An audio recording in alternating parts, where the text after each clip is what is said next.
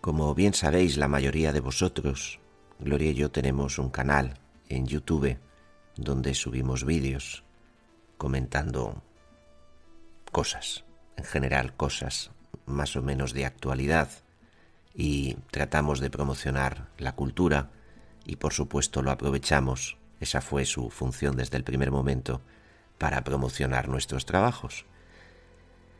En este canal hay una sección de pago que hemos dado en llamar miembros del canal.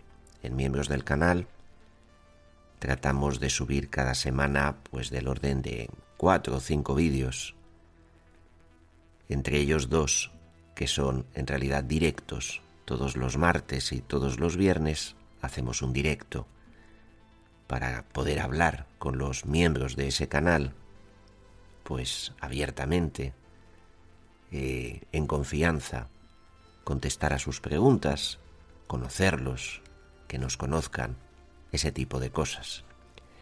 Y luego hay otra sección, también de pago, que incluye los contenidos de miembros del canal y que además añade algo que me venía pidiendo la gente desde hacía mucho tiempo. La sección se llama Nuestras conferencias. Antes de conocer a Gloria yo estuve unos años dando conferencias.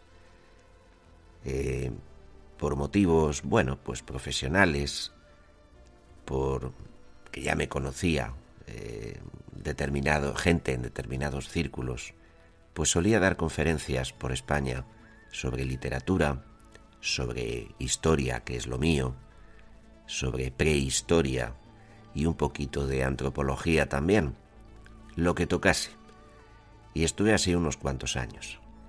Y obviamente pues tengo eh, cierta predilección por la pedagogía, por la didáctica, por las conferencias, en tanto en cuanto la gente que va a las conferencias va voluntariamente y a uno le permiten transmitir de algún modo conocimientos, pensamientos, en un nivel más bien tirando a, vamos a decir, eh, universitario, entre comillas, es decir, puede hacer uno durante un par de horas de profesor, de maestro, en el mejor sentido de la palabra, y transmitir, transmitir al público, a la audiencia, pues sus cosas. Yo nunca he querido ser profesor en un aula, ni de secundaria, ni de universidad. Nunca he tenido esas veleidades, porque siempre he sentido que el mundo académico, el mundo eh, de la enseñanza, me limitaba mucho en lo que yo, en todo caso, estaría dispuesto a, transmitir. Y por eso he preferido, pues, escribir libros, donde tengo total libertad para contar lo que quiero y se mantiene esa tónica de eh, que el público es eh, soberano democrático y libre de acudir o no acudir a las cosas que uno emana de su caja de calcio. Es fundamental ir voluntariamente, en total libertad, vamos a decirlo así, a la cultura o a los conocimientos que uno pueda recibir de otro. Por eso soy muy amigo, por ejemplo, de las de las clases en las que los profesores permiten que entren, por ejemplo, oyentes. Los oyentes de la universidad, esos grandes desconocidos. Yo he sido oyente de, la universidad. Un oyente, pues, no está matriculado. Un oyente no se puede examinar. Un oyente seguramente no puede ni preguntar al profesor. Pero ¿por qué no? Puede escucharle y puede aprender aprender de ese profesor. Hay profesores de muchísima valía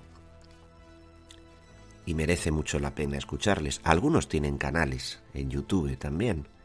Se me ocurre el ejemplo del profesor Jesús González Maestro, que comparte sus criterios con todo aquel que lo quiera escuchar y, bueno, no permite comentarios en su canal, hace muy bien y bueno, pues el que quiere, pues escucha lo que, lo que nos cuenta y siempre, siempre se aprende algo. Y esto me hace reflexionar, y lo digo a colación de, de lo que os he contado, me hace reflexionar sobre lo importante que es la libertad en la pedagogía, tanto del emisor como del receptor, y de sobre lo importante que es eh, la transmisión de las cosas. Y andaba yo en estos pensamientos estos días de atrás y me he planteado que la semana que viene seguramente voy a dar una conferencia en esa sección de nuestras conferencias sobre la importancia de la libertad, porque fijaos que con la libertad nos pasa como con la democracia, que se habla mucho de ellas, pero exactamente tenemos claro, me pregunto yo, ¿eh? con toda sinceridad y con toda humildad, tenemos claro lo que es, por ejemplo, la libertad. ¿Qué es la libertad en nuestra sociedad? Somos libres, era, se dice, ¿no? Que en la dictadura no había libertades, eso es un mantra, eso es un absoluto mantra. En Corea del Norte no hay libertades.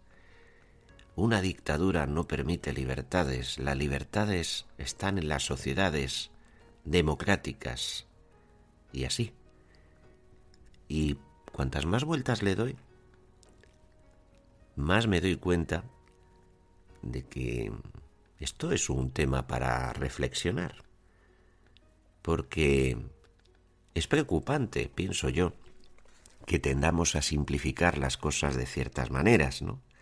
No lo hacemos con mala intención, pero aunque los que nos inculcan esas ideas tan fútiles, tan simplistas, tan reduccionistas, tuviesen mala fe, la mala fe para mí nunca es una explicación satisfactoria, o por lo menos no es una explicación suficiente para según qué consignas se nos quieren.